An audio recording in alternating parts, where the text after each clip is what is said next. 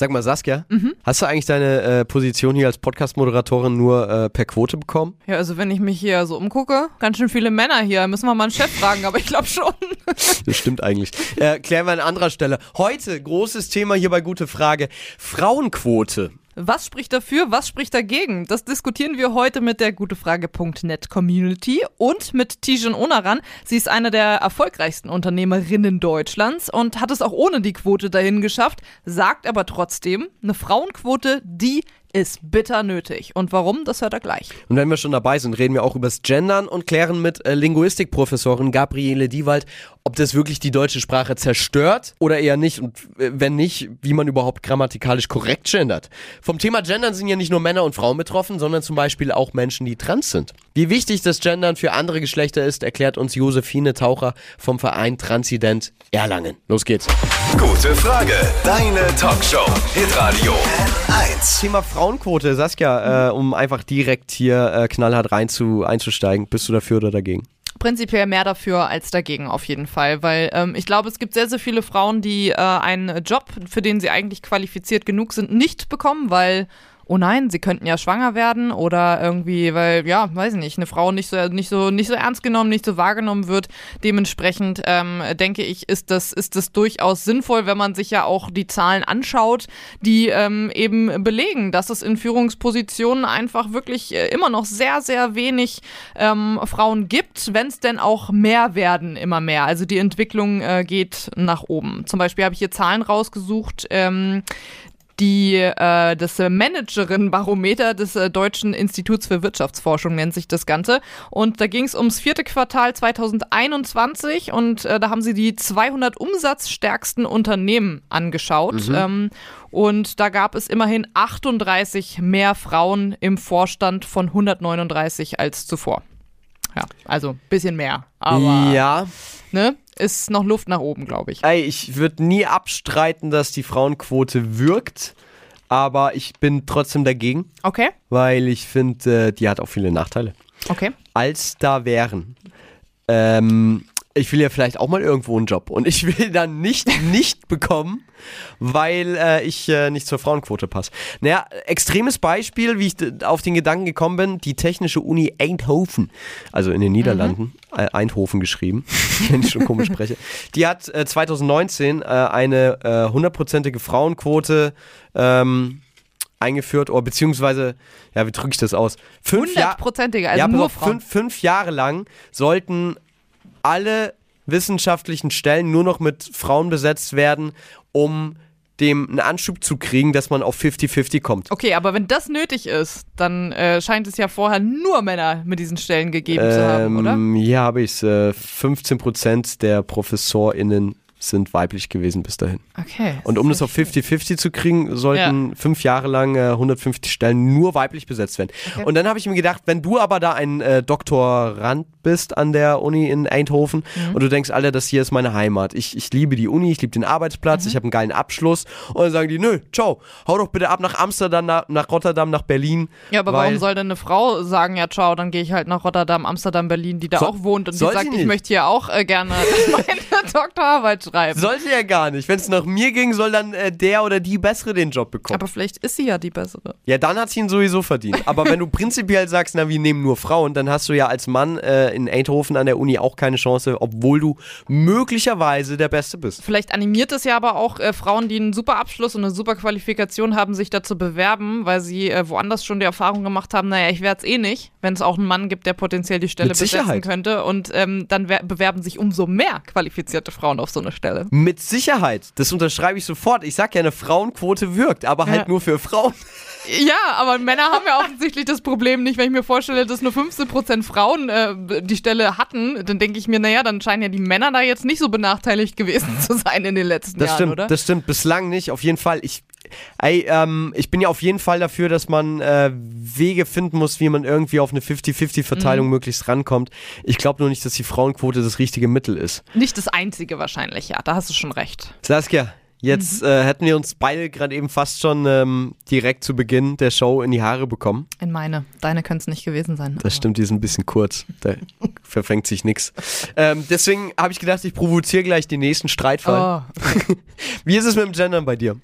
Ähm, da bin ich im Gegensatz zur Frauenquote, glaube ich, ein bisschen unempfindlicher. Also ich ähm, bin mir durchaus bewusst, dass das ähm, wichtig ist und dass das auch Vorteile hat. Ähm, ich versuche es auch umzusetzen, glaube aber, dass ich es ganz oft vergesse, fühle mich aber auch gleichzeitig nicht doll auf den Schlips getreten, wenn äh, jemand das bei mir vergisst und mich mal falsch gendert. Mm, Bei dir? Ja, schwierig, weil ich kann dir schon nicht sagen, ich fühle mich nicht auf den Schlips getreten, weil Männer vergisst man da ja nie. Das ist Ich ja wollte gerade sagen, du bist selten wahrscheinlich mit einem weiblichen Pronomen angesprochen, ja. Ja, nee, ähm, aber ich finde es natürlich auch gut. Also ich meine, man kriegt, ihr, ihr, ihr da draußen, ihr kriegt das ja auch mit, dass wir hier gendern, beide. Ähm, und das ist jetzt keine Vorgabe, sondern wir machen das auch aus freien Stücken. Und ich Ja. finde es aber tatsächlich, ich nehme es auch keinem krumm, der es nicht macht. Nee, aber ich finde es wichtig, dass man versteht, warum man das macht. Ja, das auf jeden Fall, ja. Also selbst wenn man es nicht machen will, dass man versteht, warum andere gendern, es geht da, es ist einfach nur da, äh, eine Frage des Respekts.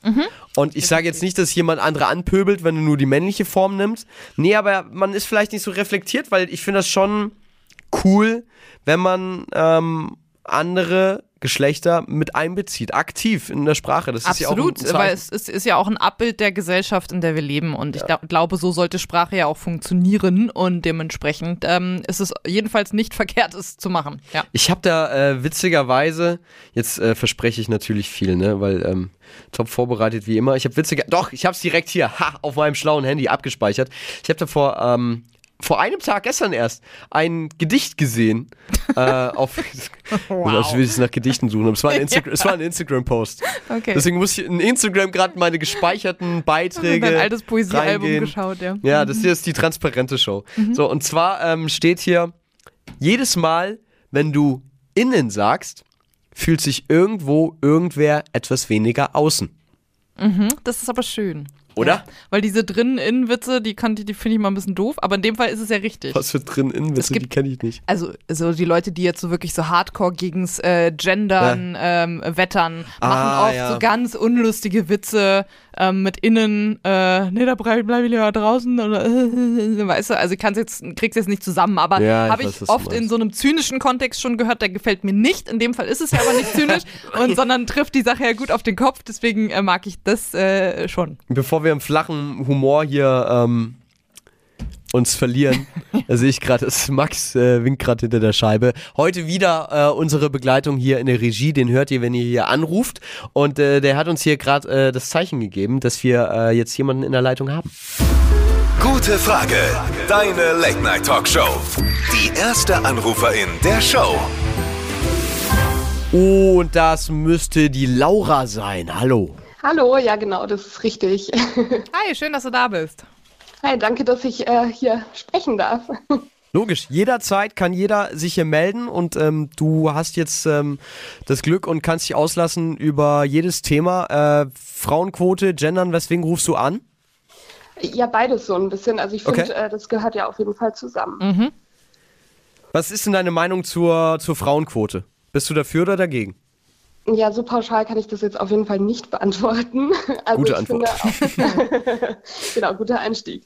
Ja, also ich finde Frauen in Aufsichtsräten zum Beispiel, ja, wie, wie ähm, jetzt ja von der Leyen fordert, Ja. oder auch generell in DAX-Konzernen, das ist ja auch immer wieder ein Thema, ist grundsätzlich schon ein wichtiges Signal. Also wenn man jetzt zum Beispiel an Angela Merkel denkt, Christine Lagarde, ähm, die haben sich einfach in der Männerdomäne ja jahrelang schon durchgesetzt Mhm. Gibt es aber noch viel mehr. Also die erste Vizepräsidentin der USA, Kamala Harris, ja, äh, die erste deutsche Außenministerin Annalena Baerbock oder die erste deutsche Innenministerin Nancy Faeser jetzt. Ja. Die haben alle bewiesen, dass man sich jahrelang in Männerdomänen äh, sehr erfolgreich, wie man Ange an Angela Merkel ja sieht, ähm, eben auch durchsetzen kann. Aber ich stelle mir immer so ein bisschen die Frage, muss es wirklich eine pauschale Quote dafür geben? Ja, also wenn es schon eine Quote geben soll, dann bin ich eher für eine Talentquote, würde ich mal sagen. Was ist denn, was Wie- verstehst du denn unter Ja. einer Wäre Talentquote? jetzt auch meine Frage. Ja, das ist eigentlich, ähm, vielleicht kann man das an dem Beispiel aufziehen, ähm, was machen zum Beispiel KMU, also kleinere oder mittelständische Unternehmen, die jetzt auf vakante Stellen einfach keine adäquate Bewerberinnen, in dem Fall mit dem richtigen Qualifikationsprofil finden, Ja. sondern die dann im Zweifel nur wegen einer solchen pauschalen Frauen Frauenquote, die ja dann einfach in vielen Unternehmen umgesetzt werden müsste, eine Stelle mit einer schlechten Bewerberin in Anführungszeichen besetzen, die vielleicht nicht auf das Anforderungsprofil passt, nur weil sie eben eine Frau ist. Es ist eben die Frage, sucht das Unternehmen richtig, oder?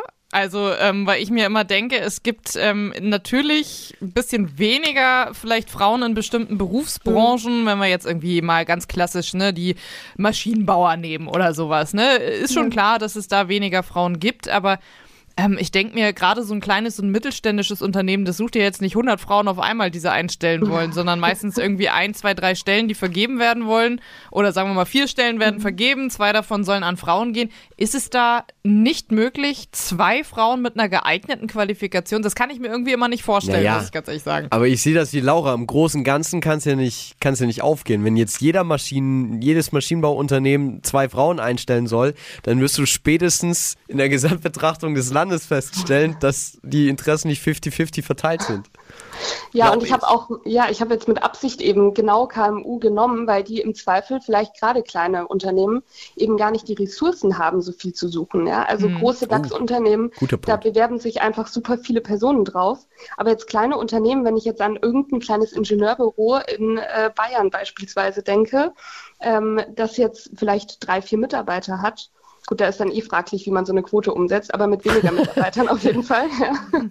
Äh, dann haben die ja gar nicht die Ressourcen und das ähm, Portal vielleicht, um landesweit zu suchen oder um auch ähm, Spezialkräfte aus dem Ausland heranzuziehen. Aber Stimmt, inwiefern ja. würde dann eine Talentquote da helfen? Weil ich mir denke, also, dass die Leute, die man in Betracht zieht, ja grundsätzlich erstmal qualifiziert sein sollten und auch sind, wenn sie sich auf die Stelle bewerben. Das würde ich jetzt ja erstmal gar nicht in Frage stellen. Ich finde, das ja. klingt immer so, als wären Frauen schon mal grundsätzlich weniger qualifiziert. Weißt du, wenn man das immer so dieses Jahr, da muss jemand muss ja auch geeignet sein, wo ich mir denke, ja, natürlich muss jemand geeignet sein, egal ob Mann oder Frau. Ähm, deswegen ist meine Frage, was ändert dann eine Talentquote? Warum sagt man dann nicht einfach, gut, ich nehme die Leute, die sich bewerben und der Beste oder die Beste wird halt genommen? Ja, also ich finde auch im Zweifel sollten, wenn jetzt auf eine Stelle sich mehrere Personen aus unterschiedlichen Geschlechtern ähm, bewerben, dann können Unternehmen ruhig drauf schauen, ähm, da eine Person auszuwählen, wenn die ähnliche Qualifikationen haben, ähm, dessen Geschlecht dann unterrepräsentiert ist vielleicht mhm. in der mhm. Firma. Aber ich persönlich, wenn ich jetzt einfach mal von mir selbst ausgehe, will ja nicht gefördert werden, weil ich eine Frau bin oder nur weil ich eine das Frau bin, richtig, sondern ja. einfach, weil ich gut bin oder weil ich im Zweifel die Beste sogar bin. Und dann möchte ich auch die Anerkennung ähm, genau dafür bekommen und nicht, ah ja, sie wurde genommen, weil sie eine Frau ist. Das, ja. ist, das würde ja total meine Qualifikation absprechen. Das finde ich nämlich nicht. Weil ich okay. denke mir, wenn ich mich äh, irgendwo bewerbe und es gibt halt eine Frauenquote und ich natürlich weiß, dass ich in dem, äh, in dem Moment, in dem ein Unternehmen sagt, wir würden jetzt lieber eine Frau einstellen, natürlich vielleicht bessere Karten habe, aber seien wir ehrlich, die würden mich nicht, also ich glaube, ein wirklich, mal angenommen, ein großes Unternehmen, äh, das, das eine wichtige Stelle zu besitzen hat, das stellt ja jetzt nicht irgendeine Frau ein. So, also ich glaube, mhm. da sollte man dann ja schon auch so ein bisschen, ähm, Selbstbewusstsein haben, wenn man da genommen wird, sich nicht zu sagen, naja, die Stelle habe ich jetzt ja nur bekommen, weil ich eine Frau bin. Das, das glaube ich irgendwie nicht. Ähm, was mich noch interessieren würde, ähm, wie stehst du denn zum Beispiel dann zu einem komplett anonymisierten Bewerbungsverfahren? Wäre das nicht eigentlich dann ähm, die beste Lösung? Ja, also es machen ja andere Länder teilweise so, dass es da eben verboten ist. Ich weiß gar nicht, ob es ähm, Großbritannien war, ich bin mir nicht, ich bin mhm. mir nicht mehr sicher, aber andere Länder, da ist es ja verboten, auf das Anschreiben überhaupt ein Foto drauf zu kleben mhm. oder generell das Geschlecht dazu zu schreiben. Ich weiß auch gar nicht, ob man den Namen teilweise dazu mhm. schreibt, mhm. weil die eben verhindern wollen, dass man zum Beispiel aufgrund des Nachnamens, ähm, wenn genau. er jetzt irgendwelche besonderen Kombina äh, Kombinationen von Buchstaben enthält, äh, da irgendwie zu denken, vielleicht äh, Migrationshintergrund ja. Äh, Grund, hm, stellen wir ein oder stellen wir nicht ein und auch eben bei den Fotos und das fände ich auf jeden Fall eine gute Möglichkeit. Hey, aber da müsste man alles bei Bewerbungen und äh, im ganzen Prozess ändern. Naja, einfach Lebenslauf und Abschlüsse. Ja, so. aber pass mal auf, ich, ich kannte das gar nicht mit diesen anonymisierten Bewerbungen. Mhm. Und äh, ein Freund von mir hat ähm, mich vor einem Jahr oder was hat er mich mal gefragt, ey, da ist so eine Stelle, das ist ausgeschrieben und ich soll, ich soll mich anonym bewerben, wie er das machen soll und hat mir gezeigt, was da drauf stand. Und im Prinzip kannst du dir dann schon deine Mailadresse nicht nehmen, wenn dein Vorname in der Mailadresse drin steht, brauchst du eine neue Mailadresse. Weil was ist denn Ach der so, Name ich dachte, sowas wird dann vielleicht für denjenigen, der es ja. anschaut, ausgeblendet. Aber ja, okay, es ist äh, vielleicht ein bisschen schwierig. Wenn ich jetzt irgendeinen äh, Award für die Frau des Jahres gewonnen habe, dann muss ich den, kann ich den vielleicht nicht in den Lebenslauf mit reinschreiben. Aber ja. ich glaube, so grundsätzlich die Idee dahinter, die ist zumindest nicht verkehrt. Ja, die Idee ist aller Ehren wert. Ist ja auch nicht meine Aufgabe, das umzusetzen. Ja. Aber ich, ich ich fand die Idee von der Talentquote auch ganz spannend. Also, dass, äh, dass äh, ein gewisser Prozentsatz erstmal immer an die, an die Besten vergeben wird an Stellen. Aber ist das nicht immer so beim Bewerben? Also nimmt man dem Unternehmen nicht immer die besten tendenziell? Naja. Ja, oder halt eben dann, wenn die ersten 10% Männer sind, die besten, und Ja. die Frauenquote würde dann die erste Frau, die vielleicht erst an 15. Stelle ist, nehmen. Ja. Aber die hat vielleicht keine Ahnung vom Maschinenbau, weil sie kein Interesse daran hat. Halte ich jetzt für eine Unterstellung. Aber gut, das hatten wir schon. Wir Ja, uns ist ein Kreis, plakatives Beispiel. Aber ey, genauso viele weibliche äh, Bewerberinnen Das haben. äh, ist auch ein ganz guter Punkt. Wir haben ja auch ein paar Kommentare hier bei Gute Frage nett reinbekommen zu der ganzen Frauenquote-Thematik. und da hat der Ken auch gesagt, naja, warum sollen wir eigentlich nur Frauenquoten äh, in, in großen Unternehmen haben? Warum nicht auch im Tiefbau oder bei den Erziehern oder sowas? Ähm, was natürlich, äh, klar, also ich meine, es ähm, würde, würde alles ähm, sehr, sehr viel komplizieren, aber vom, vom Prinzip her, von der Theorie her, müsste man sich das natürlich schon fragen, warum denn eigentlich nur in großen Unternehmen? Ja, klar. Ja, genau, das, also das wäre jetzt auch noch mein, mein Anschluss äh, zu dieser Talentquote. Ähm, grundsätzlich bin ich ja eben der Meinung, dass es einfach nach Qualifikation und Talent gehen sollte. Das ist einfach nur mein persönliches Empfinden, weil ich mich, glaube ich, ähm, eher schlechter fühlen würde, wenn ich wüsste, ich hätte den Job vielleicht nur bekommen, weil ich eine Frau bin und eben nicht, weil ich zu den besten 10 Prozent einfach gehöre. Ähm, und dafür finde ich es total wichtig, dass eben in einem ganz anderen äh, Feld und Bereich schon angesetzt wird, nämlich bei jungen Mädchen.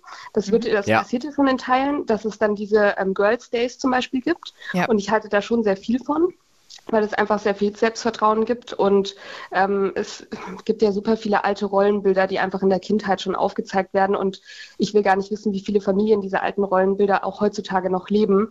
Also gerade verweichlicht sich das ja so ein bisschen, dass Mädchen nicht immer nur pink tragen müssen, sondern dass auch mal ganz okay ist, wenn die blau anhaben. Ja. Aber ähm, ja, ich finde, das gibt alles einfach, das sind schon kleine Prozentsätze, die da in das Selbstvertrauen von Mädchen, äh, vor allem jungen Mädchen eben mit reinspielen, ähm, die dann später, wenn sie das nötige Selbstvertrauen aber in ihrer Schulzeit und durch ähm, familiären Rückhalt und so weiter bekommen, einfach viel besser in so Männerdomänen bestehen können. Aber ganz wichtiger Punkt mit dem Tiefbau. Ähm, ich finde, umgekehrt sollte das genauso sein. Absolut. Ich weiß es zumindest aber aus Erfahrung. Mein äh, Partner ist äh, Erzieher und ähm, weiß ähm, von ihm tatsächlich aus erster Hand, dass du, äh, wenn du dich als Mann bewirbst, als Erzieher eigentlich immer bessere Chancen hast, weil alle Kitas und Horts und keine Ahnung sich halt um äh, männliche Erzieher reißen, weil es natürlich Geil. auch gerade für die kleinen äh, Jungs, die dort sind, auch ganz schön ist, einen männlichen Bezugspartner zu haben. Ja, aber genau dieses Quotending. Das ist auch wieder Ja. irgendwo eine indirekte Quote, klar. Ey, Laura, ich finde es äh, aber wahnsinnig erfrischend, dass ich hier eine Frau melde, die äh, die Frauenquote sehr, sehr kritisch sieht. Sag doch noch ganz kurz, genderst du ja oder nein? Das will ich auch so pauschal nicht beantworten, ja. Also ich finde, Ja, wie machst ähm, du es selbst? Ja, also ich finde es im sprachlichen Gebrauch, muss ich ehrlich sagen, ich habe versucht, es mir anzugewöhnen. Und wenn ich jetzt sehr darauf achte, dann, ähm, wenn ich wüsste, der Gesprächspartner gegenüber von mir, der legt da einfach Wert drauf. Ähm, um der politischen Kommunikation willen würde ich das dann auch tun. Aber jetzt mit Freunden im Gespräch nicht. Ich würde es aber in Texten auf jeden Fall machen. Und die Frage ist ja immer, die ich mir stelle und was mich auch brennend interessieren würde, fühlen sich Menschen, die sich jetzt keinem Geschlecht pauschal zuordnen wollen, wirklich durch einen Zusatz wie einen Stern oder im Zweifel einen Doppelpunkt oder so? Da ist wieder die Frage, ist es so inklusiv, einen Doppelpunkt zu verwenden für Menschen, die zum Beispiel eine Sehbehinderung haben? Äh, da lesen Ja. ja. dann die Vorleseprogramme den Doppelpunkt total doof Ja, mit. absolut. Deswegen ist für die dann äh, irgendwie das Sternchen besser. Mhm. Ähm, da gibt es ja super viele Debatten drum, aber fühlen die sich wirklich durch so ein Satzzeichen dann Das, ausreichend? das werden wir nachher tatsächlich noch klären. Ist gut, dass du es Okay. ansprichst, denn ähm, wir haben beim Verein Transident e.V. angerufen in Erlangen und ähm, sprechen da noch ähm, mit einer ja, Betroffenen davon, äh, mit der Josephine. Sie ist Transgender und äh, da sind wir schon sehr gespannt, was äh, sie uns dann zu sagen hat später im Gespräch. Und äh, wir sprechen auch noch mit einer Sprachwissenschaftlerin, die uns dann äh, sagt, wie man eigentlich grammatikalisch korrekt richtig gendern kann wenn denn das geht, klären wir alles noch später. Ähm, ich glaube, um, um dann nochmal den, den Bogen zurückzuspannen zu dem, was du eben gesagt hast, dieser Wunsch auch zu sagen, ähm, die, die Mädels ne, sollen da irgendwie früher Interesse haben für, für vielleicht typisch männliche Berufe, dass Gendern da helfen kann, auf jeden Fall, dass äh, Mädels sich da mehr in solchen äh, Berufen auch sehen. Und ansonsten äh, stimme ich dir dazu. Ich denke, man sollte das nicht so ganz so strikt handhaben. Vielen, vielen Dank, dass du dich gemeldet hast. Ähm, mega spannend und äh, du bist du bist so krass in den Themen drin. Ich würde dir äh, gleich hier einen Stuhl in der Reihe anbieten, Ja. aber dann, dann fehlt einer. Dann, Wäre äh, Corona nicht. dann hätten Saskia schön. und ich auch nichts mehr zu tun. Ja. Du darfst dich aber noch in unserem Podcast verewigen. Die ganze Show wird als Podcast zusammengeschnitten und in dieses Internet hochgeladen. Wenn du jetzt jemanden grüßen willst, noch eine Message loswerden willst, dann gehören dir die nächsten drei Sekunden.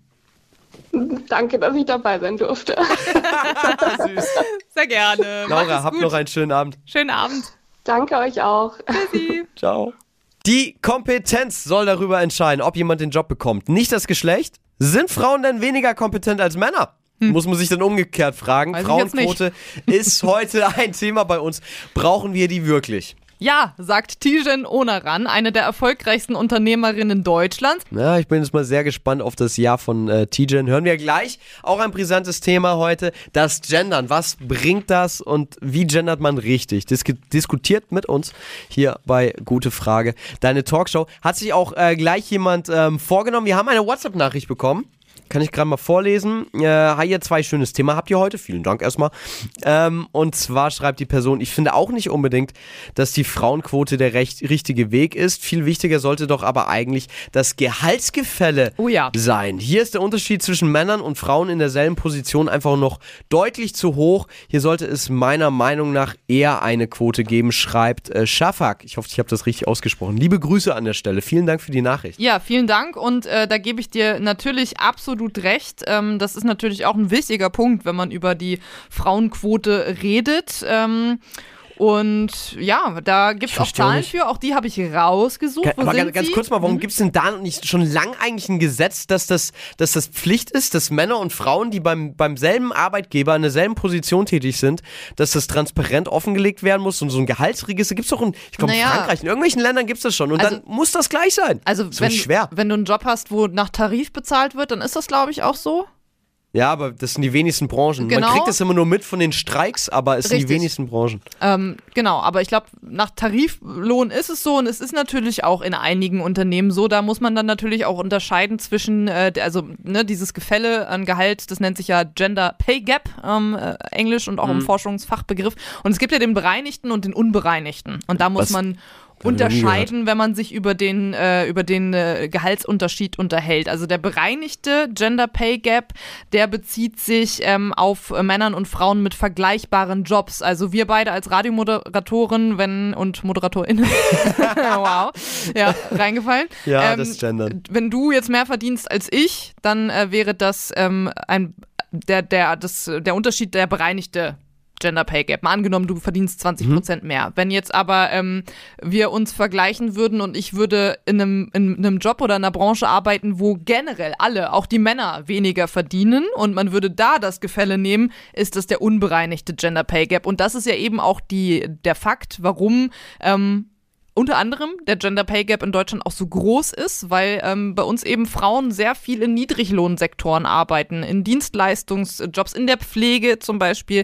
Alles äh, super wichtige, aber leider sehr schlecht bezahlte Berufe. Okay, das heißt, ähm, unbereinigt ist quasi, wenn du so den, den Schnitt im Großen anschaust, in Deutschland verdienen Genau. Frauen weniger, äh, Frauen weniger als Männer. Richtig. Aber Gut. es ist in beiden Aber- Fällen so in Deutschland, dass Frauen weniger verdienen. Also Genau. auch in der bereinigten Variante ist das so. Ja, aber diese Variante, und ich, ich glaube, an die denken ja die meisten, wahrscheinlich auch Ja. Schafak in, in diesem Moment bei der Ja. WhatsApp-Nachricht, den Bereinigten muss man doch, der, der kann man doch gesetzlich. Warum macht denn das mal keiner?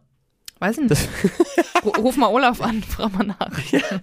Olaf Scholz. Ja, ähm, da sind wir auf jeden Fall deiner Meinung, ähm, Schafak. Ich finde, das müsste Ja. angepasst werden. Ich wäre da sowieso für, ähm, ich habe gerade ein Déjà-vu, hatten wir darüber schon mal gesprochen hier bei Gute Frage als Thema? Gehaltstransparenz? Weiß ich gar nicht. Ich bin für Mm. Transparenz. Ja, es Ich meine, das gibt es in, in manchen EU-Ausländern Ja, auch wir sind da, glaube ich, eh in Deutschland ein bisschen komisch mit Ja, Sachen. und Übers, übers Gehalt redet man nicht und so. Ich glaube, in anderen äh, Ländern ist das halt gar nicht, gar nicht so ein großes Ding. Ich glaube aber, dass äh, auch die Frauenquote zumindest für den unbereinigten Gender Pay Gap auf jeden Fall was bringen würde. Bin ich mir ziemlich sicher. Ja, ähm, Punkte, äh, über die wir auf jeden Fall gleich mit unserem Gast sprechen werden. Gä- Gästin. Ist das, Mhm. Gästin? ist das, ist, das Kann man überhaupt das als? Feminin? Ich, nee, Unsere Gast ist für mich nächste neutral. Ich glaube auch, ja. Unsere, es ist unsere Das ist so nächste schwierig. Gesprächspartnerin. Tijen Onaran ist ähm, Unternehmerin und berät auch Unternehmen in Sachen Digitalisierung und Diversität. Und sie hat dazu eine ganz klare Haltung, Frauenquote, ja, sagt Aber die sie. begründet sie ja gleich Ja. noch. Die große Gleichberechtigungsshow heute. Mhm. Deswegen ja auch eine Moderatorin, Saskia. Und Ja. ich. Ja, Frauenquote haben wir absolut erfüllt, 50-50. Hier bei Müsste gute man's- Frage. Müsste man es nicht auch in jedem zweiten Fall Männerquote nennen? ja, bei uns schon. Naja, aber das ist kleinlich. Das ist Wobei, natürlich wenn wir Quatsch. Max das ist ein noch Spaß. mitzählen draußen in der Regie, sieht schon wieder schlecht aus mit der Frauenquote. Wer hat eigentlich Max hier reingeholt? Bitte, nein, jetzt geht er, jetzt geht. Max, wir brauchen dich. Wir sind Ja, auch froh, dass du für dich. uns ähm, die WhatsApp mitliest und äh, ans Ja. Telefon gehst und uns mit all den schlauen Infos versorgst. Mhm. Wir haben äh, jetzt äh, einen Gast, eine Gästin hier, ne Saskia? Ganz genau. Sie ist eine Deutschlands erfolgreichster Unternehmerinnen und sogar so erfolgreich, dass sie mit ihrem Know-how andere Firmen beraten kann. Und ganz nebenbei, ne, was man so macht, nebenbei ist sie auch noch Buchautorin, Podcasterin und hat eine eigene Doku auf Prime. Ihre Mission ist kurz und knapp zusammengefasst, die Welt ein bisschen digitaler und vor allem ein bisschen diverser machen. Hallo Tijan Onaran. Hallo, vielen Dank für die Einladung. Ich freue mich. Wir freuen uns auch sehr. Ja, dann steigen wir doch direkt mal ein. Für eine diversere und digitalere Welt, vor allem diversere, braucht man denn da eine Frauenquote? Ja, die braucht es, weil wir ja in den letzten Jahren offensichtlich bewiesen haben, dass wir es ohne nicht schaffen. Ich meine, wir sind in 2022 und reden immer nach darüber, dass der Anteil von Frauen in Führungspositionen wirklich geringer ist. Ob das jetzt Vorstände sind, Aufsichtsräte, aber beispielsweise auch in der Startup-Szene. Und die Unternehmen schaffen es nicht, das selber zu machen und dann braucht es leider den Druck. Und spannend ist ja auch, dass die Quote nichts anderes als ein Ziel ist. Man hat ja als Unternehmen auch Rendite- und Umsatzziele. Aber bei der Quote gibt es interessanterweise immer ganz schnell Hautausschlag. Das heißt, du würdest äh, die Frauenquote flächendeckend wirklich ähm, vorschreiben in allen Branchen und in allen ähm, Hierarchien? Ich würde auf jeden Fall Diversity-Ziele vorschreiben. Dazu zählt dann natürlich auch der Anteil an Frauen in Führungspositionen. Und ich würde sogar einen Schritt weiter gehen. Ich würde die Boni-Ausschüttung der Vorstände daran koppeln, ob sie diese Ziele im Bereich Frauenquote erreichen oder nicht. Also wenn sie das Ziel nicht erreichen, gibt es auch keine Boni-Ausschüttung. Interessanterweise ist es so, dass die Unternehmen, die das machen, sehr fortschrittlich sind. Also da ist der Anteil an Frauen in Führungspositionen genauso hoch wie der Anteil von Männern in Führungspositionen. Es ist zwar traurig, dass es dann dieses Instrument braucht, aber am Ende des Tages nochmal, es gibt in jedem Unternehmen Rendite- und Umsatzziele und genauso braucht es auch Diversitätsziele. Jetzt habe ich da direkt einen ähm, ich- wahrscheinlich typischen Einwand. Ähm, was, oh, wie begegnest du denn dem Argument, dass es in vielen Branchen gar nicht genug weibliche äh, oder umgekehrt auch männliche Bewerber gibt? Äh, denken wir direkt mal an die Klischees, an technische Berufe, wo man Probleme hat, äh, weibliche Bewerberinnen zu finden und ähm, umgekehrt äh, mit Sicherheit bei äh, Erziehern, Erzieherinnen da männliche Bewerber. Ja, das Argument höre ich tatsächlich oft und es wird auch häufig rauf und runter dekliniert, um so ein bisschen davon abzuleiten, dass man nicht genügend gesucht hat. Wer sucht, der oder die findet am Ende des Tages. Und ich muss auch sagen, dass man sich einfach mal dann die Mühe machen muss, in diese Communities, wo eben die Zielgruppe ist, die ich auch erreichen will. Also zum Beispiel Frauen oder auch Menschen mit Migrations, ich sage immer Vordergrund. Wenn ich die erreichen will, dann muss ich halt dahin, wo auch dort die Party stattfindet. Ich kann als Unternehmen nicht davon ausgehen, dass die Talente, auch gerade die weiblichen Talente, sich proaktiv bei mir bewerben. Das hat sich massiv verändert. Das heißt, ich muss gucken, wo finde ich wirklich diese Profile? Und aus meiner Erfahrung ist es auch so, dass mittlerweile Unternehmen ihren Personalberaterinnen und Personalberatern vorgeben, dass die Liste der Frauen einfach groß sein muss. Und wenn sie keine Frau auf der Vorschlagsliste haben, nicht nur eine, sondern mehrere, dann äh, kriegt äh, die Personalberatung eben auch nicht das Mandat. Und Diversität macht Unternehmen innovativer und erfolgreicher. Das zeigen zahlreiche Studien, aber in den Köpfen ist es noch nicht angekommen. Jetzt ähm, habe ich auch ein Interview von dir gelesen, in dem du äh, gesagt hast, äh, dass Unternehmen, die äh, divers wirklich arbeiten und sich Ziele setzen und auf, auf Quoten achten und diese erfüllen, nicht nur fairer, sondern auch wirtschaftlich profitabler sind. Und äh, wie, wie kommt es dazu? Da kann man einfach mal so ein bisschen mit gesundem Menschenverstand auch drüber nachdenken, wenn man an sein eigenes Netzwerk denkt. Wenn das nicht besonders divers besetzt ist, dann unterhält man sich immer mit denselben Menschen, die gleich aussehen, gleich denken und gleich ticken wie ich. Das ist besonders bequem, aber es bringt mich nicht aus meiner Wachstums- oder Komfortzone. Also es lässt mich selber nicht wachsen und auch nicht lernen. Und genauso ist es in Unternehmen auch.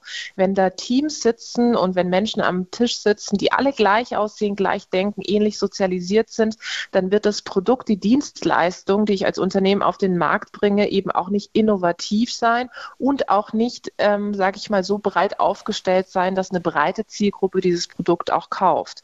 Und dieser Kausalzusammenhang ist ganz vielen Menschen nicht klar. Diversity oder Vielfalt und auch das Thema Frauenquote ist immer noch in dieser, ja, es ist eine nice-to-have-Geschichte, Ecke und jetzt kümmern wir uns drum, weil die Frauen wollen ja jetzt irgendwie auch an dieser Macht teilhaben. Hm. Ja, wollen wir, aber nicht, weil wir Frauen sind, sondern weil wir gut sind und weil die Wirtschaft besser durch Vielfalt wird. Absolut. Wir machen ja immerhin auch die Hälfte der Zielgruppe der potenziellen Kundinnen dann aus. Ähm, verstehe ich absolut. Ähm, aber mal abgesehen vom Profit, wie unterscheidet sich denn ein äh, diverses Unternehmen, äh, wo vielleicht auch wirklich mindestens äh, 50 Prozent Frauen in der Führungsriege sitzen, mhm. von so einem männlich dominierten? Allein so vom, vom, äh, ja, ich sag mal, Arbeitsflow oder ja. Also Studien haben einerseits diesen Profit herausgefunden, dass die Unternehmen tatsächlich wirklich profitabler und erfolgreicher sind. Und auf der anderen Seite haben sie auch herausgefunden, dass die Unternehmen, die Vielfalt an der Spitze haben von ihrer Unternehmenskultur, einfach auch besser und gesünder und nachhaltiger sind und dass die Mitarbeitenden sich dann wohler fühlen, weil Vielfalt hat ja auch ganz viel mit Zugehörigkeit zu tun. Es reicht nicht, eine Frau einfach irgendwo in den Vorstand reinzusetzen, wenn die Frau agieren muss wie der Mann. Es geht darum, darum, dass ich so sein kann, wie ich bin. Und das ist eben entscheidend, dass wenn es dann eben mehr Vielfalt an der Spitze von Unternehmen gibt, dass die Unternehmenskultur auch vielfältiger ist und dass unterschiedliche Talente und Mitarbeitende sich gesehen und wohlfühlen und auch das Gefühl haben, guck mal, da sitzt äh, eine Frau an der Spitze, da sitzt ein Mensch mit Migrationsvordergrund an der Spitze, okay, ich kann es auch schaffen, weil nur was ich sehen kann, kann ich werden und diesen Effekt unterschätzen ganz viele Unternehmen. Mhm. Und der Punkt Sichtbarkeit, der ist ja bei dir auch ein ganz wichtiger. Du hast ja auch ein Buch geschrieben mit dem Titel Nur wer sichtbar ist, findet auch statt. Ist ein mhm. Spiegel-Bestseller geworden und ähm, du bei deiner, bei deinem Unternehmen Global Digital Women, das ist ja, wenn ich das richtig verstanden habe, so ein Netzwerk, wo du ähm, auch Frauen sozusagen vermittelst in die Jobs, in die sie gerne rein möchten. Wenn mir das jetzt äh, so nicht zur Verfügung steht und ich ähm, höre, ich muss sichtbar sein, um stattzufinden als Frau. Wie mache ich denn das? Wie werde ich sichtbar? Und das Allerwichtigste ist, ich muss schon meine Stimme nutzen, um gehört zu werden. Also wenn ich irgendwie davon ausgehe, dass ich entdeckt werde, das ist eine urromantische Vorstellung, wird aber höchstwahrscheinlich nicht stattfinden. Mhm. Und ich muss schon mich artikulieren. Also wenn ich Lust irgendwie auf den nächsten Karrieresprung habe oder wenn ich Lust habe, meinen Job zu wechseln, dann muss ich das kommunizieren und dann muss ich mir überlegen, wer kann mir eine Tür öffnen? Wer sind Entscheider, Entscheiderinnen, die mir für den nächsten Step wirklich auch helfen? Und dann natürlich auch in den sozialen Medien. Ich muss nicht jeden Tag irgendwelche Selfies posten oder Hasenfilter aufsetzen, um sichtbar zu sein. Das kann vielleicht auch eine Möglichkeit sein. Viel wichtiger ist, dass ich mir überlege, poste ich da, interagiere ich, kommentiere ich bei den entscheidenden Leuten, um wirklich auch meine Leistung sichtbar zu machen. Die meisten, auch gerade Frauen, denken, ja, ich arbeite einfach sehr viel und wird dann entdeckt. Aber das ist nochmal, das ist eine romantische Vorstellung. Ich muss äh, die Leistung natürlich auch artikulieren. Ich muss zeigen, was ich mache, damit die Leute, die mich auf dem Zettel haben äh, sollen, da auch sehen können, warum sie mich auch für Jobs empfehlen. Und das ist tatsächlich ganz entscheidend. Ich stimme dir jetzt bei, bei ganz vielen Punkten, die du gerade gesagt hast, äh, äh, zu, dass, dass sich die Talente zeigen müssen, die wollen, dass man diese Vorbildfunktion in den wichtigen Positionen auch unterschätzt. Ähm, mir ist trotzdem eine Sache noch nicht ganz schlüssig und zwar, also ich bin natürlich auch für, für möglichst äh, eine gleiche Verteilung der Geschlechter, auf, ähm, aber noch nicht überzeugt von der Quote, weil das ganze System setzt ja voraus, auch wie du gesagt hast, dass sich ähm, Führungsebenen darum bemühen sollen und Boni daran gekoppelt werden. Das setzt ja wirklich voraus, dass wenn man die, die Gesamtheit ähm, der Einwohner nimmt, dass dann wirklich äh, zu 50 Prozent jeweils die äh, Interessen an den Branchen verteilt sind. Und das ist ja de facto nicht so. Müsste man da nicht viel eher bei der Bildung schon ansetzen, früher, dass äh, die Interessen von, von Kindern ähm, sich frei entwickeln können? Also es sind natürlich zwei Wege und äh, ich würde da widersprechen. Es geht auf jeden Fall auf, zumal es ja auch so ist, dass ähm, wenn man sich äh, die, den Anteil an, an jungen Mädchen zum Beispiel anschaut, die sich für Digitaljobs oder für technische Berufe interessieren, in den frühen Jahren relativ hoch ist. Der Anteil ist dann niedriger, wenn es ins Studium geht. Das ist ganz ja. interessant. Das haben sich Studien angeschaut. Und natürlich müssen wir da ansetzen. Wir müssen, ich sage mal, neudeutsch diese jungen Mädchen oder Mädchen generell empowern, dass sie sehen, ich kann alles werden, was ich möchte. Ja, Kamala Harris, Vizepräsidentin der USA, hat ja mal gesagt, ich will, ich bin zwar die erste schwarze Vizepräsidentin, ich will aber nicht die letzte sein. Und wenn das Mädchen sehen, dass sie sehen, okay, da sind da oben an der Spitze Vorbilder. Ich kann irgendwann mal ein Startup gründen. Ich kann aber auch Vorständin werden, wenn ich das möchte. Dann fühlen sie sich auch empowered weiterzugehen. Und vielleicht noch eine Sache. Es ist immer ganz interessant, dass die Quote immer gleichgesetzt wird mit Frauen sind ja weniger qualifiziert. Also es wird immer impliziert, die Frau ist nur da, weil sie weil sie die Frau ist. Das heißt ja, äh, im Grunde am Ende des Tages ist es ein Mythos. Es ist ja nicht so, dass Frauen irgendwie weniger Kompetenzen oder Talente mm, absolut, haben. Ja. Oder dass wir auf die Straße gehen und jetzt wie wild irgendwelche Frauen ansprechen, ob sie Vorständinnen werden wollen. Also da ist ein Prozess dahinter. Die Quote reguliert und setzt Ziele genauso wie es Innovationsziele, Kreativitätsziele, Rendite, Umsatzziele gibt. Und diesen ökonomischen Faktor müssen wir bei Vielfalt beachten Sonst ist es immer eine Gerechtigkeitsdiskussion und wir kommen eben nicht raus aus dieser Mann gegen Frau, Schwarz gegen Weiß Debatte. In Sachen Empowerment ähm, würde ich gerne nochmal den Fokus zum Abschluss auf die Doku lenken, mhm. die es jetzt von und mit dir gibt. Magst du mal ein bisschen was darüber erzählen? Auf jeden Fall. Das ist eine ganz tolle Doku, weil ich eben sehr stark daran glaube, wenn man so etwas sieht und zu Hause sitzt und sich denkt, kann ich irgendwie überhaupt was werden, schaffen? Und wenn man dann Frauen sieht, die ihren Weg gegangen sind, aber volle Herausforderungen auch hatten, dann fühlt man sich selbst bestärkt, den Weg ebenfalls zu gehen. Yes, she can. Frauen verändern die Welt. Die haben wir als Global Digital Women selber produziert und Amazon Prime Video hat uns die Möglichkeit gegeben der Plattform und da sind verschiedene Gründerinnen, Frauen generell in der Wirtschaft, äh, mit Kindern, ohne Kinder, alles ist dabei, sodass man sich mal anschauen kann, wie leben die ihren Alltag, welche Herausforderungen, Probleme hatten sie, dass man feststellt, okay, ich bin eigentlich gar nicht so alleine. Und da draußen gibt es ganz viele Frauen, denen vielleicht auch mal blöde Sprüche an den Kopf geworfen sind, aber sie haben, sie sind trotzdem ihren Weg gegangen. Also es ist eine wirklich sehr empowernde und motivierende Dokumentation. An dieser Stelle mit diesem äh, tollen äh, Tipp äh, zum Schauen vielleicht für heute Abend nach der Sendung, würden wir uns von dir verabschieden und danken dir ganz herzlich für ja. deine Zeit und für das wirklich interessante Interview. Tijon Onaran. Sehr, ja, sehr spannend. Vielen Dank vielen euch. Dank. Viel Erfolg und alles Gute wünschen wir dir. Ja. Schönen Danke. Abend noch. Tschüss. Saskia, mhm. eine Sache ist mir jetzt aber immer noch nicht ganz klar geworden. Mhm. Es geht nicht auf. Ich, ich finde es cool, wir haben kurz jetzt nochmal drüber gesprochen mit Tijin. Ich wollte das jetzt auch nicht. Also jetzt will ich es nochmal in die Länge ziehen. Weil, naja, aber, aber sie hat ja gesagt, das Argument war dann, bei den jungen Mädchen gibt es natürlich äh, viele, die auch das Interesse haben. Ja. Sodass da 50-50 ist. Das glaube ich schon auch. Das stimme ich hier zu.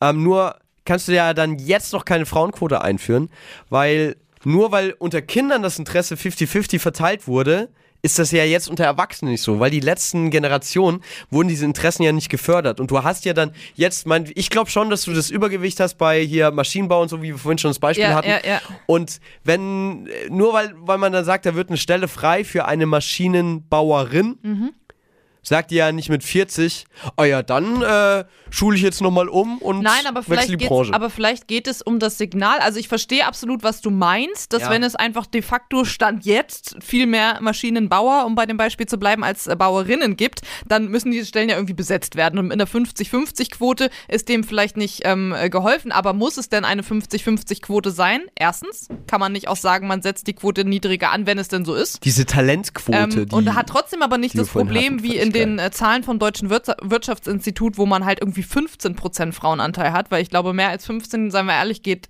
meistens. Ja. Ähm, und ne, sagt meinetwegen, man macht 30 Prozent und wenn man halt sieht, es gibt super viele Anwerberinnen auch, ähm, dann kann man es ja auch immer noch erhöhen. Und ich glaube, das Signal, was du sendest an, an Mädchen, irgendwann, irgendwas muss ja passieren, in der Schule, nach der Schule, dass Mädels, die ein Interesse hatten für zum Beispiel diese typischen Männerberufe, den dann trotzdem nicht erlernen und trotzdem nicht ausüben. Und die, in dieser Zwischenzeit musst du sie auffangen, glaube ich. Und das kannst du ja vielleicht machen, wenn überall du hörst, es werden händeringend Maschinenbauerinnen gesucht, Mädels, ähm, wenn er da Bock drauf habt, bewerbt euch doch mal. Einfach, dass so ein bisschen das, das Signal rausgeht, zu sagen, hey, wir wollen euch, wir wollen gerade euch, wir wollen gerade euch Mädels und ihr müsst nicht denken, Ja. ach naja, das ist so eine Männerbranche und da traue ich mich nicht rein und da muss ich mich irgendwie nochmal extra doll anstrengen, um mich da von meinen ganzen männlichen Kollegen zu beweisen. Ich glaube, das hemmt. Und was ich, ähm, wa- was ich aber auch cool finde, ähm, äh, das, das will ich Tijen ja auf jeden Fall auch, auch lassen, bevor ich jetzt äh, so feige das im Nachhinein jetzt so mal kaputt rede, ähm, dass, dass es auch ein Anreiz ist mit dieser Boni-Lösung, glaube ich, hat sie ja Ja, gesagt. finde ich sehr gut. Weil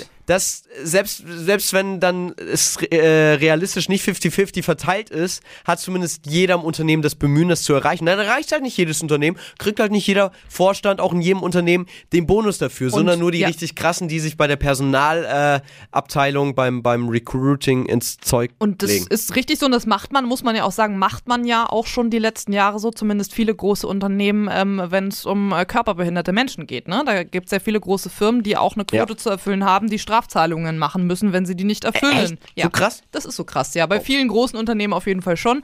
Und äh, warum auch nicht äh, sowas noch ausweiten? Ist ja auch na, nur eine Form von Diversität letztendlich, ne? Wir haben äh, übrigens euch auch noch auf gutefrage.net gefragt, die Community. Ähm, findet ihr, dass es äh, eine Frauenquote braucht oder eher nicht? Und da sagen rund zwei Drittel derjenigen, die abgestimmt haben, nö, ich finde alles gut, wie es ist. Halt, stopp. Hier bleibt alles so, wie es ist. ähm, und äh, 15% sagen, es soll einen Vorstoß in Sachen Frauenquote geben. 15% sagen eher äh, eine andere Lösung. Die Frage ist halt nur, welche. Also es sind tatsächlich sehr wenige für die Frauenquote. Wir haben ja gerade schon ähm, sehr ausführlich über das Thema Frauenquote äh, gesprochen, uns ja auch gefragt, woran das denn eigentlich liegt, dass äh, im, im Schulalter bei Kindern die Interessen ja scheinbar noch halbwegs gleich verteilt sind, Ja, aber sich das dann später im Berufsleben aber irgendwie nicht abzeichnet und dann immer Männer typische Männerberufe und Frauen typische Frauenberufe machen. Ja. Ähm, und da kann man sich jetzt natürlich fragen, wie kann man das ändern? Das geht natürlich nicht auf heute, von heute auf morgen, aber ähm, wenn man da diversen Studien glaubt, ein paar habe ich hier mal rausgesucht, unter anderem die Uni Pennsylvania hat das, glaube ich, herausgefunden. Die haben äh, das mal versucht mit äh, Schulkindern, Grundschulkindern. Die wurden ähm, erstmal einfach nur als Experiment nach ihren Lieblingsmusikern gefragt, also ne, quasi neutral. Und äh, da haben viele Kinder hauptsächlich Männer genannt. Und als man wirklich spezifiziert hat und gesagt, nennt uns doch mal eure Lieblingsmusiker und Musikerinnen, waren plötzlich viel mehr Frauen dabei, obwohl sie die ja vorher auch schon hätten nennen können, rein theoretisch. Ach, und das, also man Ne? hat quasi erkannt, wenn du nach Musikern fragst, denken die auch an Männer. Richtig. Und dann haben sie auch noch eine Langzeitstudie gemacht, ähm, wenn es die gleiche Uni war. Auf jeden Fall gibt es diese Langzeitstudie, ähm, wo wirklich konsequent die ganze Grundschulzeit, also vier Jahre lang, die ersten vier Schuljahre gegendert wurde. Und ähm, von diesen Kindern haben sich im Vergleich zu anderen Grundschulklassen viel, viel, viel mehr Mädchen in Berufen wie Feuerwehrmann oder Frau in dem Fall oder also diese typischen Männerberufe viel mehr, viel mehr Mädchen wiedergefunden und auch viel mehr Jungs in den klassischen Frauenberufen. Also es scheint wirklich auch schon, äh, sag ich mal, was zu bringen, wenn man das bei Kindern wirklich früh macht, einfach fürs eigene Bild. Und ja, Gendern, heute auch ein Thema. Und jetzt gibt's ja nun sehr verschiedene Arten und Weisen, wie man gendern kann. Man kann das mit dem großen I machen, man kann einen Doppelpunkt setzen, man kann äh, im Sprech eigentlich eine Sprachpause setzen. Gut, die setzt man eigentlich immer. Und dann gibt's ja noch das Gender-Sternchen. Und, äh, Unterstrich wie- habe ich auch noch gesehen. Unterstrich gibt's auch noch, okay. ja, geschrieben gibt's alles. Okay, wie, wie, wie machst du das, Thorsten, für dich? Das ist, ähm, ich bin ja ein Freund davon und geschrieben bin ich halt auch einfach der effiziente Typ. Und weil ich, aber man muss dazu sagen, weil ich bislang auch nie richtig wusste, wofür steht denn jetzt ein Sternchen, wofür steht denn jetzt der Unterstrich und Ja, da habe ich gedacht, komm, ich mache einfach das innen dran mit einem großen I. ja. Ähm, aber ich habe tatsächlich schon förmliche Mails dann auch irgendwie so geschrieben, auch wenn es zum Beispiel darum geht, dass wir hier Interviewpartner oder so anfragen, PartnerInnen. Und, und, ähm, und dann habe ich aber gedacht, na, aber jetzt einfach mit dem großen I ich sehe es häufiger mit dem Sternchen und dann schreibe ich es Mhm. für die Außenwirkung mit Sternchen, obwohl das ja aber auch immer noch keine offizielle Regelung ist. Also ich entlarve ja da selbst bei mir, dass es auch ein bisschen gewollter Quatsch ist. Muss man ja, auch mal also so man hart muss, sagen. man muss es, man muss sich, glaube ich, da wirklich mal ganz, ganz klar auch mit auseinandersetzen mit der Thematik. Was heißt jetzt das große I? Was heißt das Sternchen? Wer fühlt sich davon irgendwie angesprochen? Wir werden es hoffentlich äh, noch erfahren im Laufe der Sendung. Ähm, wir sprechen ja noch mit einem äh, Transgender-Verein äh, über diese Thematik, was, äh, was eigentlich für Menschen, die sich weder männlich noch weiblich äh, geschlechtszugehörig fühlen, da irgendwie die Bedeutung ist, weil das spielt ja nun auch noch eine Rolle, muss man ja sagen. Ähm, ich handhabe es tatsächlich auch mit dem Sternchen, weil zumindest nach meinem Wissen das die meisten Menschen mit einschließt. Und ich mir denke, wenn ich schon gendere äh, und dann ja aber trotzdem irgendwie immer noch Leute ausschließe, aber mein Ziel ja ist, nicht diskriminierend zu sprechen, dann macht das ja irgendwie keinen Sinn, weshalb ich das Sternchen benutze. Ja, das ist, ich glaube, das ist das Ding, ne? Dass, Ja. dass wenn man nur innen macht, dass das äh, nur für Frauen stehen könnte. Ja. Und vom Sternchen fühlen sich alle anderen auch mit einbezogen. Genau.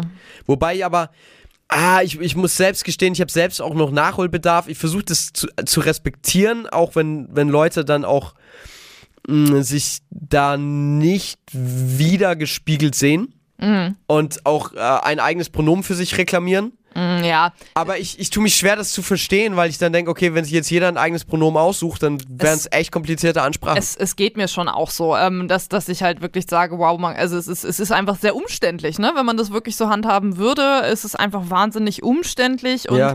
wir Menschen funktionieren halt leider so, dass wir Leute in Schubladen stecken. Irgendwie, dass wenn ich halt jemanden sehe und ich lese den als männlich, dann äh, spreche ich ihn automatisch männlich an. Aber ist auch eine Gut, Gewohnheit ist, einfach, Ist eine ne? Gewohnheit. Ich wollte es gerade sagen, ähm, wir werden da ja, wie gesagt, später mit äh, Transident e.V. nochmal genauer drüber Das sprechen. ist eine neutrale Ansprache für alle Menschen. Die alle, dann bist du einfach Mensch. Richtig, ja. So wie, weiß ich nicht, Ameisen mit Ameisen sprechen, ich weiß nicht.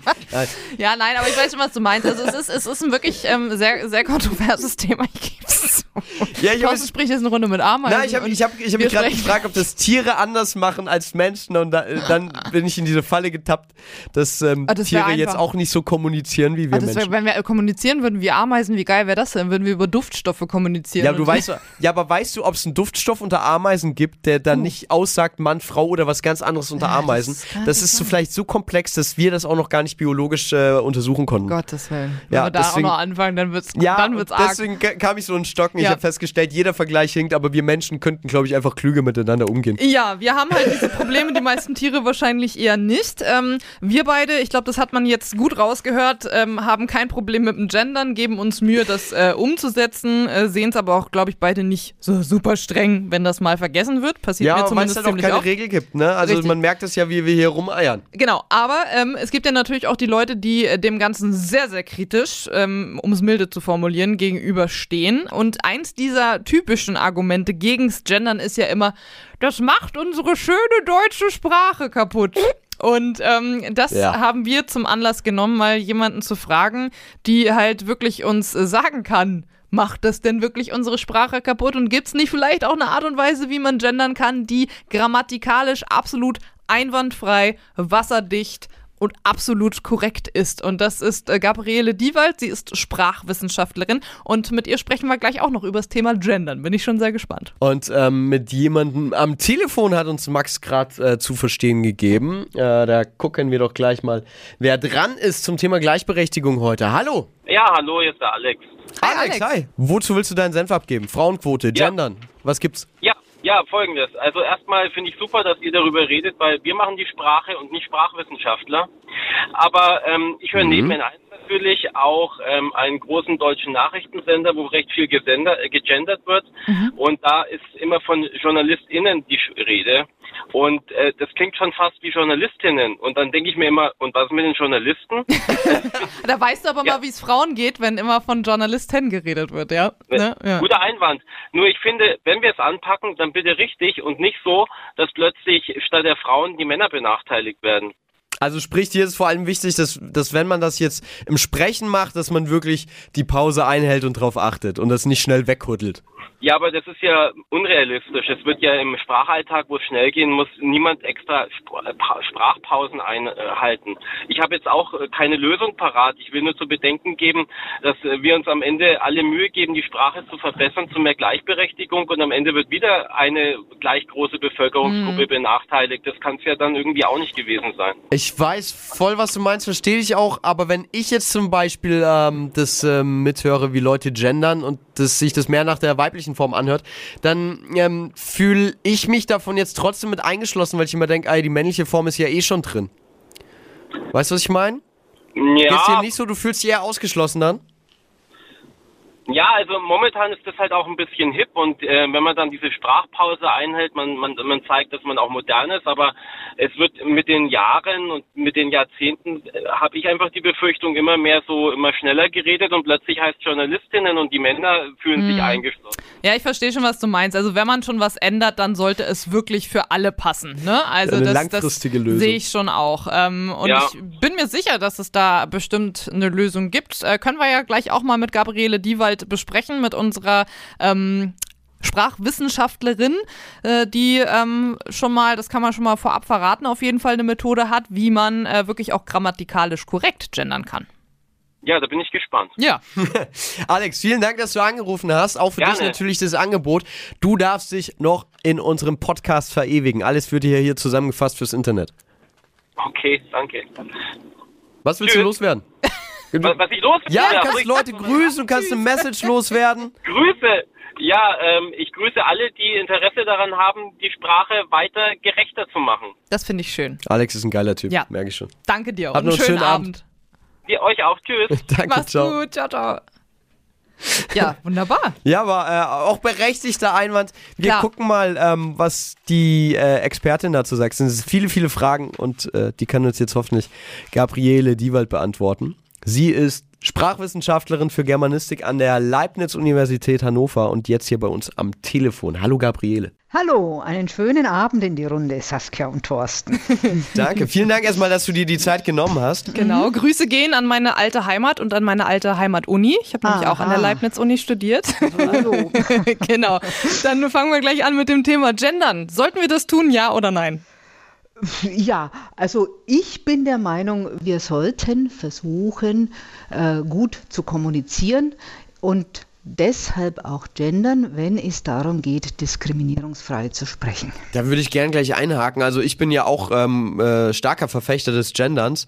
Ähm, aber äh, wie begegnest du denn dann Menschen, die selbst nicht gendern wollen? Unterscheidest du da? Wie ich allen Menschen begegne, möglichst höflich. Also ich meine, äh, es geht, äh, wenn es um den persönlichen Sprachgebrauch geht, dann denke ich, haben alle Sprechenden äh, die Oberhoheit über ihre Sprache. Ich meine, sie müssen Okay. dann mit den Konsequenzen leben. hm? Also wenn man äh, jemanden anpöbelt, kann man zum Beispiel nicht erwarten, dass diese Person besonders positiv auf einen reagiert. Meistens nicht. Ja. Also sozusagen, das ist dann sozusagen die eigene Verantwortung. Aber grundsätzlich äh, bin ich dagegen, Leuten vorzuschreiben, wie sie sprechen. Du hast gerade auch von äh, den geeigneten Kontexten zum Gendern gesprochen. Da würde ich gerne mal wissen, was äh, genau du damit meinst. Naja, zum Beispiel, also jetzt mündliche Kontexte im beruflichen Alltag. Wenn ich vor einem Se- Seminar stehe, da spreche ich natürlich von den Studierenden und nicht von Studenten. Ja? Das ist, irg- und das ist irgendwie ganz gängig. Und das tritt selbstverständlich auch in allen öffentlichen Texten auf, die ich an ein Publikum adressiere, äh, dessen, äh, dessen genaue Zusammensetzung ich entweder nicht kenne oder die eindeutig so ist, dass ich sage, ich möchte alle umfassen und das sind äh, nicht nur Leute, die sich mit einer Maskulinform angesprochen fühlen, automatisch, sondern alle. Dann werde ich natürlich gendern und dann gibt es natürlich Textsorten, die das vorschreiben. Äh, zum Beispiel äh, bestimmte amtliche Texte, die schreiben ja diskriminierungsfreie Sprache vor, geben manchmal auch die Formen vor. Da haben wir dann ja auch keine individualisierte äh, äh, kein individualisiertes Publikum und vor allen Dingen die sprechende Person ist völlig irrelevant. Also da geht es nicht um mich, die ich vielleicht zufällig dieses Dokument überarbeiten muss. Jetzt haben wir es ja gerade schon äh, bei dir gehört. Du hast von den Sprechenden gesprochen. Jetzt gibt es ja auch Leute, die dann sagen SprecherInnen. Aus der Sicht ähm, von dir als Professorin für germanistische Linguistik, was ist denn da die schönere und äh, bessere Form? Also ich, äh, das, äh, die, die Sprechenden, das ist ein Partizip. Ne? Das mhm. kommt vom Verb sprechen ursprünglich. Das ist ein Partizip, das heißt eine zunächst adjektivische Verbform, das kann man von jedem Verb machen, mhm. die dann substantiviert wird. Die Sprechende der Sprechende. Also wenn ich im Singular bin, habe ich da Geschlecht dabei, automatisch, ne? durch mhm, den Artikel. Ja. Wenn ich in den Plural gehe, neutralisiert sich das. Mhm. Pluralnomina sind im Deutschen geschlechtsindifferent. Das heißt, das heißt, es ist ja dann auch sprachlich gesehen richtig, weil es gibt ja dann immer die äh, Kritisierenden oder KritikerInnen, die, die ja dann immer den Vorwurf. sind ja Kritiker. Richtig, die ja dann aber immer gerne mit dem Vorwurf kommen, dass ja Gendern die deutsche Sprache zerstört. Was antwortest du dann? Äh, da, da frage ich mich, was genau damit mit Gendern gemeint ist, äh, was Zerstörung heißt und welche Beispiele sie haben. Und, wenn, und dann kann man da genauer diskutieren. Also solche pauschalen Aussagen sind eigentlich nichts wert im Diskurs. Ja, das ist nur, nur äh, Stimmungmache, meiner mhm. Meinung nach. Mhm. So, äh, zu den Partizipien.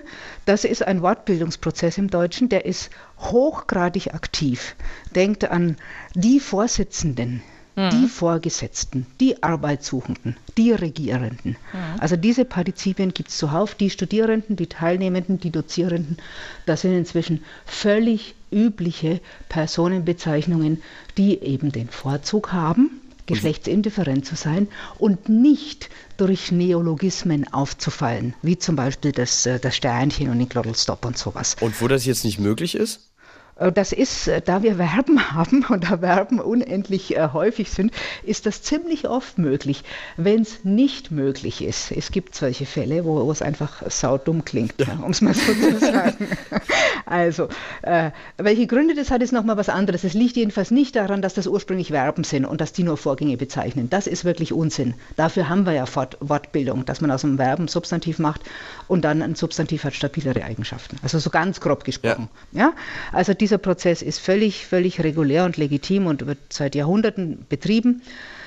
Und die Frage ist, nicht alle dieser, äh, diese neuen Bildungen sind geläufig. Ne? Arbeitssuchende, Alleinerziehende, da stört sich niemand dran. Hm. Bei Radfahrende wird es dann schon wieder kritischer, das ist einfach noch ein bisschen ungewohnt.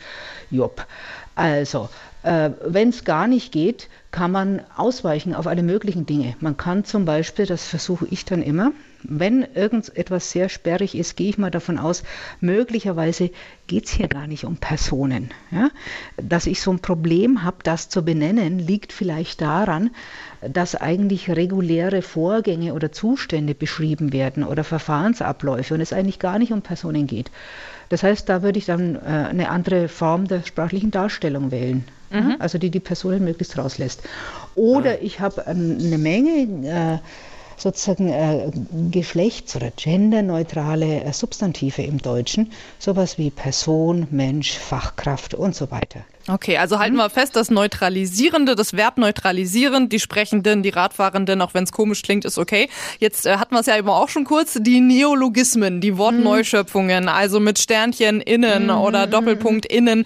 Ähm, aus äh, linguistischer Sicht, ist es denn äh, okay, das zu machen oder ist es äh, eigentlich falsch? Ein Riesenproblem. Äh, also was die, die erste Frage ist, was genau soll es bedeuten? Ja? Mhm. Äh, soll das stehen für einen Ableitungsprozess, der aus einer äh, Femininbildung, zum Beispiel Lehrerin, ja, also Lehrer, Sternchen ja. in, also mhm. wir haben mhm. Lehrerin und wir setzen da in die Mitte der Kompositionsfuge eine Markierung und sagen dadurch, okay, das ist jetzt ein geschlechtsindifferentes Substantiv wie Person. Ja? Mhm. Oder meine ich damit äh, sozusagen eine aufzählende, äh, sowas wie Doppelformen, äh, Lehrer und Lehrerinnen und andere Lehrkräfte. Mir ist oft überhaupt nicht klar, und ich glaube denen, die das manchmal verwenden, nicht alle, ist es auch nicht immer klar, was diese Form eigentlich bedeuten soll. Ja, okay. So, ich weiß aber, und ich verwende diese Form auch gelegentlich, dass man manchmal das generalisieren möchte, und dann haben wir aber keine sprachliche Bezeichnung dafür. Ja. Dann viele sagen, ja, dann geht doch zum generischen Maskulinum über. Das geht nicht. Also brauchen wir irgendwas.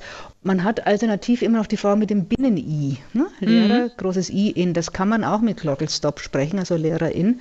Ich persönlich bevorzuge das, weil das orthografisch nicht auffällt. Okay. Ohne Ja, Stern, also- groß IN. Also ohne Stern einfach groß IN. Ich Ja. nenne das immer das All-Inclusive I. Ja. Also das markiert einfach, das ist nicht einfach ein, ein normales äh, Femininum, sondern das ist äh, äh, ein, ein, ein Akronym, sowas wie eine Abkürzung, Genau. die eben dieses All-Inclusive markiert. Und das würde dieses Sternchen auch überflüssig machen, was ja Überflüssig viele machen. benutzen, einfach für andere Geschlechter als äh, Mann, Frau. Ja, wie gesagt, die Mehrdeutigkeit und die Unklarheit des Bedeutungsspektrums eines Sternchens ist, finde ich, tatsächlich ein Problem. Also man, man weiß eigentlich nicht recht. Oder soll das jetzt einfach nur markieren, dass man modern ist? Das wäre dann ganz schlecht. Ja, okay, verstehe. Also das ja. ist- ja? Aber was entgegnen Sie dann äh, Leuten, die sagen, ähm, ohne Sternchen fühlen Sie sich davon jetzt nicht angesprochen? Naja, äh, das ist ein Problem. Da wäre mal die Frage, wann sagen die das, wem sagen die das, welche Ansprüche hat man? Ne? Ja. Also, ja, und man entscheidet ja auch immer ein bisschen selber, ne, von Ja. was man sich angesprochen fühlt, weil ähm, äh, meine Haltung zu dem Ganzen ist, ich, ich gender, äh, wo, wo ich kann. Manchmal, ehrlich gesagt, vergesse Ja. ich es auch und ne, aber fühle mich aber auch nicht äh, irgendwie ausgeschlossen, wenn ich jetzt einen Brief ähm, kriege, wo drin steht, lieber Kunde. Also das Also- ist äh, klar nicht richtig, aber es ist, man muss sich ja auch, man ist ja nicht gezwungen, sich davon ausgeschlossen zu fühlen irgendwie. Ja, s- das ist, finde ich, ein ganz wichtiger Punkt. Wenn ich für Toleranz und, und äh, Wahlfreiheit der Sprechenden äh, plädiere, dann muss ich auch sozusagen für eine gewisse äh, Haltung bei mir Sorge tragen, dass ich sozusagen robust bin in der Rezeption. Ja.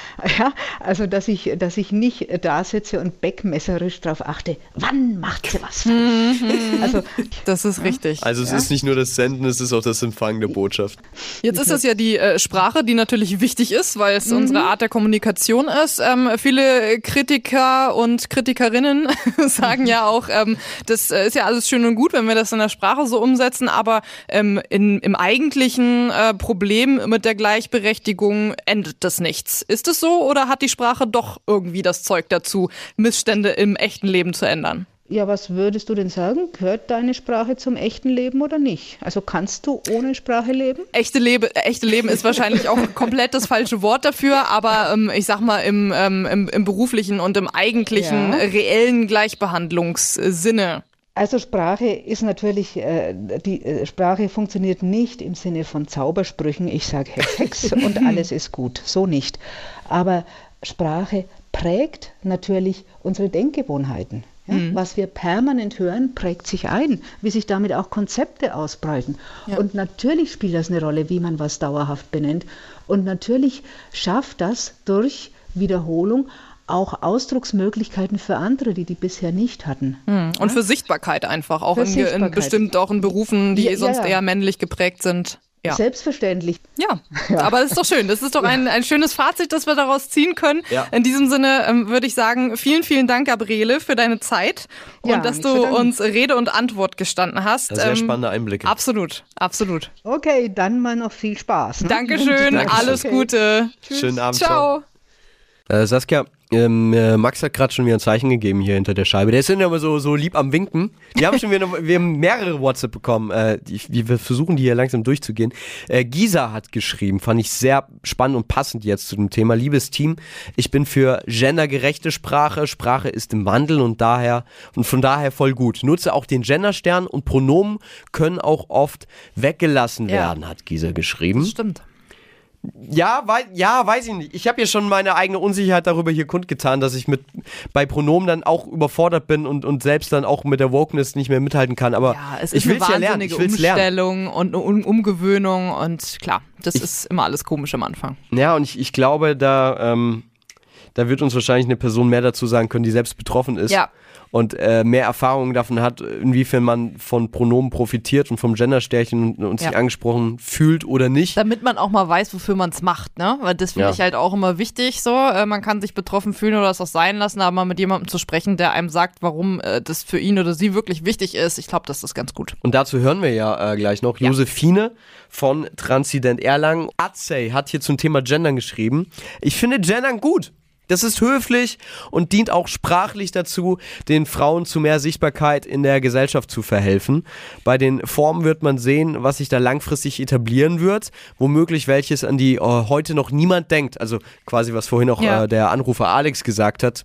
Vielleicht findet man noch eine Form die nächsten Monate und Jahre, die dann auch einfach noch flüssiger über die Lippen geht. Mhm. Wir haben auch eine Gegenmeinung dazu von ähm, Omega Sau 24. Äh, Den Namen habe ich ihm nicht gegeben oder ihr, weiß es nicht, ähm, äh, ist äh, halt der Nutzername. Ähm, auf jeden Fall, ich bin gegen eine Gendersprache, sagt der User. Ich halte sie für unästhetisch und denke auch, dass die Probleme äh, welche man mit ihr angehen möchte, andere Wurzeln haben, die man nicht durch diese Maßnahme, ergo das Gendern, überwinden kann. Die Annahme, Gendersprache sorge für mehr Gleichberechtigung, ist auf falschen Prämissen aufgebaut. Zudem mache sie Texte schwerer lesbar. In Klammern fragt mal einen Legastheniker. Und ja, das ist ein bisschen das gleiche Thema, was wir vorhin zum Beispiel auch schon mit äh, Sehgeschädigten hatten. Für die, ähm, wenn die einen Sprachcomputer benutzen, dieses Gender-Sternchen Ja. wohl Probleme bereitet, weil diese Sprachcomputer das nicht, ähm, nicht vernünftig lesen können und das äh, ja einfach, einfach unangenehm ist für dann die betroffene Person. Und klar, Legastheniker kann ich mir schon vorstellen, wenn man eh Probleme hat, ähm, dann macht es das nicht einfacher. Ja, aber umgekehrt denke ich, das können nicht die Probleme sein, an denen dann eine äh, ne- ne tolerantere Lösung sprachlich scheitert. Nein, um Gottes Weil Willen. ich denke ich denk mir auch, das, das klingt jetzt so, so, so locker dahergesagt, so meine ich das, ich meine das aber wirklich ähm, wörtlich, dass ich, dass ich schon auch glaube, dass für LegasthenikerInnen natürlich eine Umstellung ist, aber ich, ich glaube auch, ähm, ich bin jetzt kein Legastheniker, aber dass, dass ja jedes Wort auch Schwierigkeiten bereitet. Ja, und auch da ist es nur eine Umgewöhnung. Wenn du, Ja. wenn du aber aufwächst als äh, Kind äh, und bist Legastheniker, dann wirst du dich darin, glaube ich, auch gewöhnen können. E- Eben, und ich sage jetzt ja auch nicht im Sinne von, ja klar, deswegen machen wir das alle bitte nicht, sondern äh, im Sinne von, ich kann nur verstehen, dass ja. das bei Menschen, die diese Probleme haben, einfach ein bisschen für größeren Unmut sorgt. Und auch beim, beim äh, Thema Lesecomputer für sehbehinderte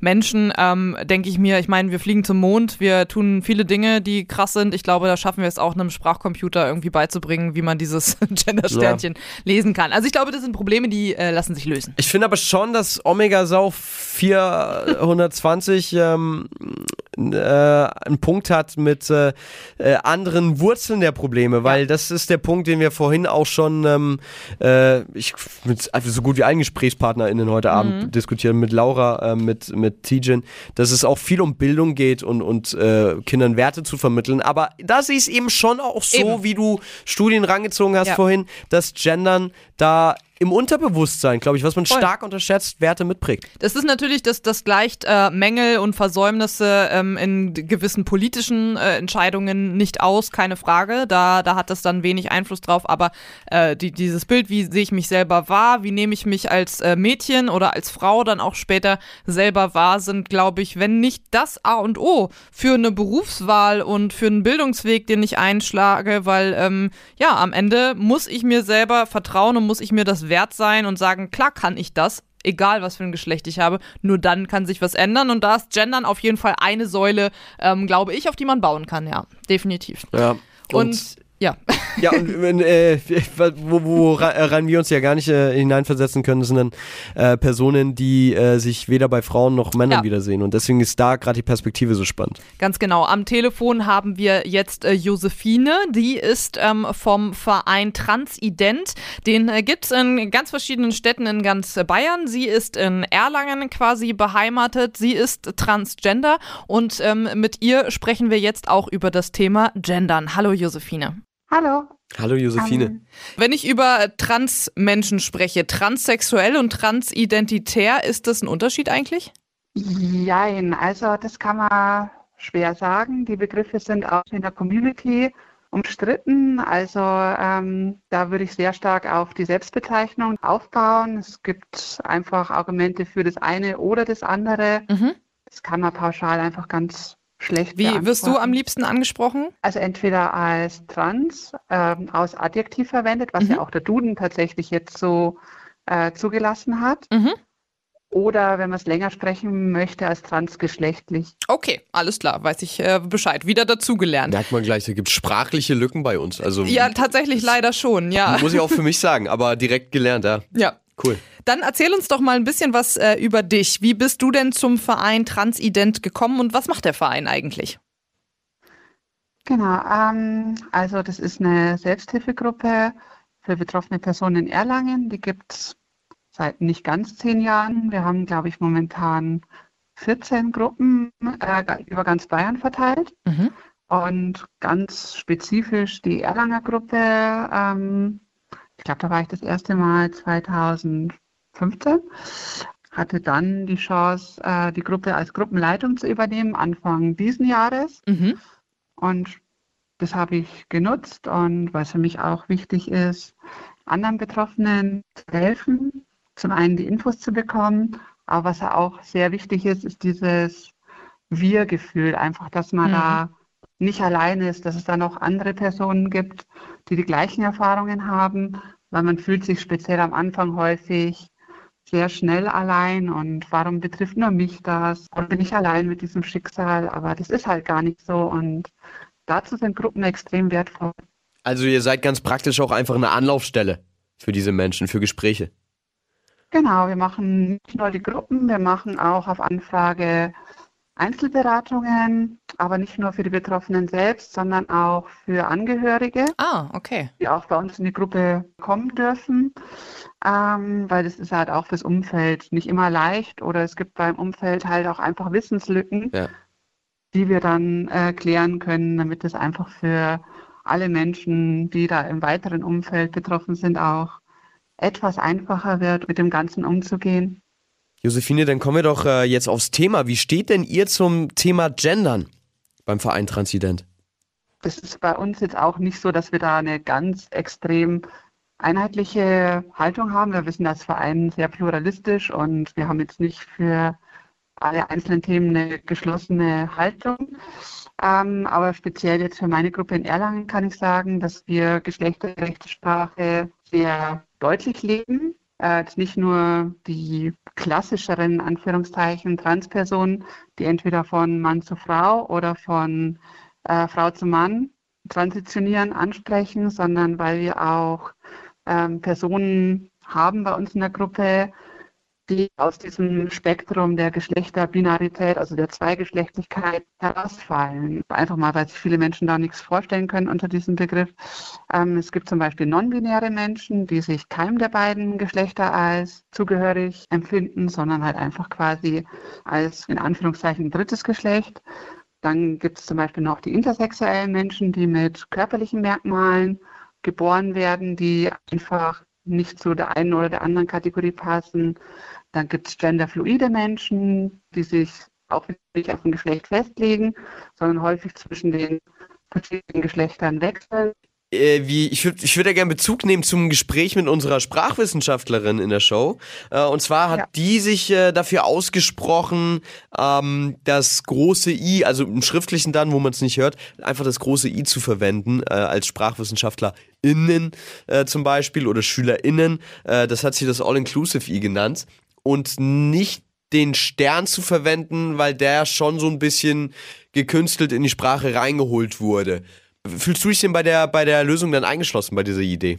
Ähm, ja, grundsätzlich ist es alles besser, als gar keine Lösung dafür zu haben. Und speziell im Sprachgebrauch hört man es ja eh nicht raus, ob es jetzt ein Sternchen, ein Doppelpunkt, ein Unterstrich oder halt einfach ein großes I ist. Ja. Aber gerade im Schriftlichen finde ich das schon nochmal wichtig. Also ich tendiere schon zum Sternchen, wobei ich auch weiß, dass es Nachteile hat, zum Beispiel für Menschen, die gehörlos sind. Ähm, aber für mich strahlt dieses Sternchen auch immer sehr viel Diversity aus.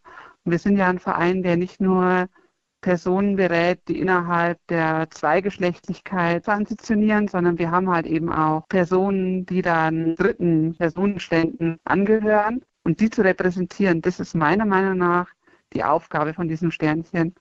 Jetzt gibt's ja ähm, äh, Kritiker, sehr viele, was äh, beim Thema Gendern, ähm, die halt sagen, ähm, gerade Menschen, die ein äh, drittes Geschlecht haben, die genderfluid sind ähm, oder auch ähm, ja, zwischengeschlechtlich, äh, die Dinge, die du gerade aufgezählt hast, ähm, die sind ja eine super kleine Minderheit und auf die sollte man ja äh, oder könnte man ja gar keine Rücksicht nehmen, weil dann äh, müsste sich ja jeder äh, einzeln nochmal aussuchen können, wie er oder sie angesprochen werden möchte. Ähm, wie steht denn ihr dazu? Ist das, ist das in Ordnung so? Ähm, also ich sage ganz deutlich, dass es wichtig ist, auf die einzelnen Menschen zu hören, wie sie angesprochen werden möchten. Deswegen plädiere ich zum Beispiel auch dafür in Vorstellungsrunden, dass alle Personen von sich aus sagen, zum Beispiel, welche Pronomen sie verwenden. Das ist ja das mhm. nächste Problem, was die deutsche Sprache hat, dass wir für Personen eines dritten Geschlechtseintrags nur sehr schwer passende Pronomen haben für viele, die, die sich damit vielleicht noch nie beschäftigt haben, kannst du, kannst du ein Beispiel dafür nennen? Einfach mal fiktiv. Wie, wie würde sich das dann anhören, wenn ich mich mit Pronomen vorstelle? So albern das klingt. Ich glaube aber, dass, dass viele ähm, das noch nicht mitbekommen haben. Total berechtigte Frage. Und ich würde halt einfach sagen, hallo, mein Name ist Josephine. Ich verwende Sie, Ihr Pronomen. Okay, mhm. ja.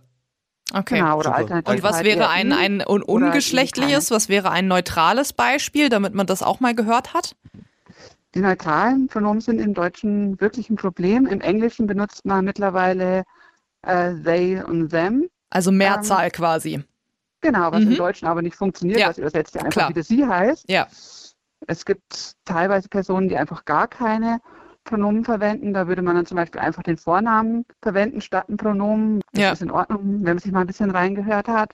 Und was es noch gibt, sind Neuschöpfungen von Pronomen, die aber wahrscheinlich noch umstrittener sind als alles, was ich jetzt aufgezählt habe. In diesem Sinne, Josephine, danken wir dir ganz herzlich für deine Zeit und für das Interview. Wir verlinken natürlich auch nochmal den Verein Transident Erlangen in unseren Shownotes im Podcast. Dann können sich dort auch alle Betroffenen mal bei euch melden, wenn da Interesse besteht. Dankeschön. Vielen Dank auch nochmal von mir. Äh, spannende äh, Einblicke auf jeden Fall und, und Ansätze, die, die für mich natürlich auch neu sind. Hab noch einen schönen Abend, Josephine. Ihr auch. Mach es gut. Ciao. Ciao. Äh, Saskia, mhm. ich bin jetzt deutlich schlauer als vorher auf jeden ich Fall. Ich auch. Also es ist wirklich doch krass, weil man eigentlich immer denkt, so man geht als junger Mensch irgendwie doch sehr, also man interessiert sich und ne, man irgendwie liest viel, hört viel, auch andere Podcasts und so und ist irgendwie gut unterwegs. Aber man stellt immer wieder fest, es gibt immer noch was dazu zu lernen. Klingt ein bisschen abgedroschen, aber so ist es, ja. Ja, fast ein bisschen kitschig. Ja, aber so ist es doch. Ja, ja, so also, ist es. Ich weiß. Gerade mit so ich, Themen, wo man einfach nicht so viel Kontakt zu hat. Und einfach. ich finde es geil, dass wir äh, die Chance haben, hier so ein Format zu machen ja, und, äh, und ihr auch dabei seid, äh, zuhört, uns Feedback schickt, teilweise zwischen den Shows. Einfach freuen wir uns auch riesig ja. drüber. Ähm, sind wir auch immer offen für. Äh, ich habe tatsächlich noch einen, einen Fakt zu dieser Show. Mhm. Und zwar hatten wir ja vorhin auch schon das, ähm, äh, dass es frühkindlich losgeht, dass Jungs immer blau tragen und Mädchen rosa. Ja, so die typischen Rollenklischees halt, ne? Aber das war tatsächlich früher andersrum. Noch vor Echt? dem Zweiten Weltkrieg, ja zu Beginn des 20. Jahrhunderts, vor rund 100 Jahren, da haben die Jungs immer rosa getragen und die Mädchen blau. Okay, und warum? Also. Das ist irgendwie historisch damals so. Ich, ich, das weiß ich, das habe ich das gelesen. Ich habe das mit Sicherheit gelesen. Mhm. Ich weiß es aber nicht mehr. Mhm. Ich weiß nur, warum es sich dann umgedreht hat. Und okay. zwar ähm, sagt man, nach dem Zweiten Weltkrieg kam das wahrscheinlich durch die Rollenvorbilder, vor allem von den Männern, weil äh, Matrosen haben immer blau getragen. Handwerker so. laufen im Blaumann rum ja, und Bauarbeiter. Das hat es dann quasi männlich gemacht. Ja, und dann ging es weiter in den, in den äh, ich glaube in den USA sagen wir doch auch, ist es nicht, nee, White Collar ist es, weißer Kragen und dann blauer Anzug. Ja. Aber irgendwie so ähm, durch die, durch die berufliche Klamotten vermutet man, dass sich das einfach umgedreht hat. Ach, Früher war es echt ganz anders. Und das zeigt ja aber eigentlich auch, dass wir uns wieder davon lösen können macht eigentlich Hoffnung es, für die Zukunft. Ich wollte gerade sagen, es zeigt, dass das eigentlich alles nur eine Gewohnheitssache ist und ähm, sich Dinge einfach permanent wandeln und permanent verändern. Das finde ich ist auch immer für mich persönlich, wenn es um Gendern geht, das schlagende Argument, dass alle immer sagen, nee, äh, das verändert unsere Sprache so sehr, wo ich mir denke, aha, und du redest immer noch so wie im 18. Jahrhundert, weil sich Sprache nie verändert und Sprache nie weiterentwickelt. Das ist ja auch ein permanenter Prozess. Ja. Unsere Eltern haben früher gesagt, wow, geil, Knorke, wenn sie irgendwas gut fanden. Sagt heute auch kein Mensch mehr. Das sind ja die oh, Kleinigkeiten. aber auch charmant. Also ich finde es schon schön. Ja. Jede Sprache wurde mal gelernt, ist so. Deswegen ist so, sprechen wir auch viele andere verschiedene Sprachen auf der Welt. Ja. Ja, ja. Gute, gutes Schlusswort. Hat mir Ja. viel Spaß gemacht mit dir, Saskia. Mir auch, Thorsten, wie jede Woche. Ja, das war eine gute Frage. Und dann freuen wir uns, wenn ihr nächsten Donnerstag wieder dabei seid. Bis dahin, schöne Woche. Gute Frage. Deine Talkshow. Hitradio N1.